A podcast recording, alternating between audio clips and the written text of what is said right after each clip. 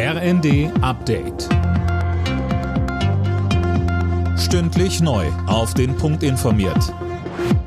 Ich bin Anna Löwer.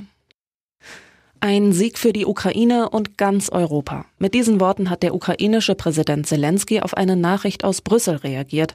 Die Europäische Union startet Beitrittsverhandlungen mit dem Land. Mehr dazu von Gisa Weber. Die Staats- und Regierungschefs haben bei ihrem Gipfel in Brüssel grünes Licht gegeben, allerdings mit einem kleinen Trick. Nicht dabei war Ungarns Regierungschef Orban. Er hatte für die Entscheidung den Sitzungssaal verlassen, sodass die verbleibenden 26 Mitgliedsländer eine einstimmige Einigung treffen konnten.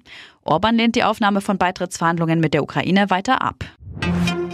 Wer sein krankes Kind zu Hause betreuen muss, bekommt die Bescheinigung dafür ab Montag auch per Telefon. Ein Praxisbesuch ist nicht mehr nötig, sofern das Kind nicht schwer erkrankt und der Praxis bekannt ist. Die Bescheinigungen sollen laut Spitzenverband der gesetzlichen Krankenkassen für maximal fünf Tage ausgestellt werden.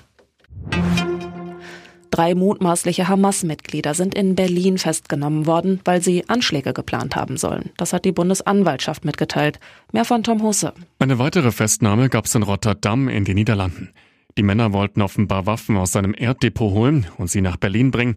Ihr Ziel jüdische Einrichtungen. Stand jetzt ist noch unklar, wie konkret die Pläne wirklich schon waren. Bundesjustizminister Buschmann dankte den Einsatzkräften und betonte, wir müssen alles dafür tun, damit Jüdinnen und Juden in unserem Land nicht abermals um ihre Sicherheit fürchten müssen. Sechs Fußballtrikots des argentinischen Ausnahmefußballers Lionel Messi sind für insgesamt sieben Millionen Euro versteigert worden. Alle Trikots hat Messi während der Fußball-WM 2022 in Katar getragen. Der Käufer oder die Käuferin bleibt anonym.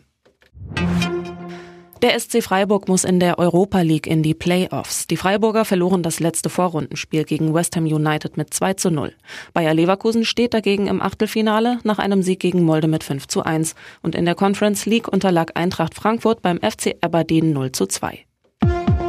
Alle Nachrichten auf rnd.de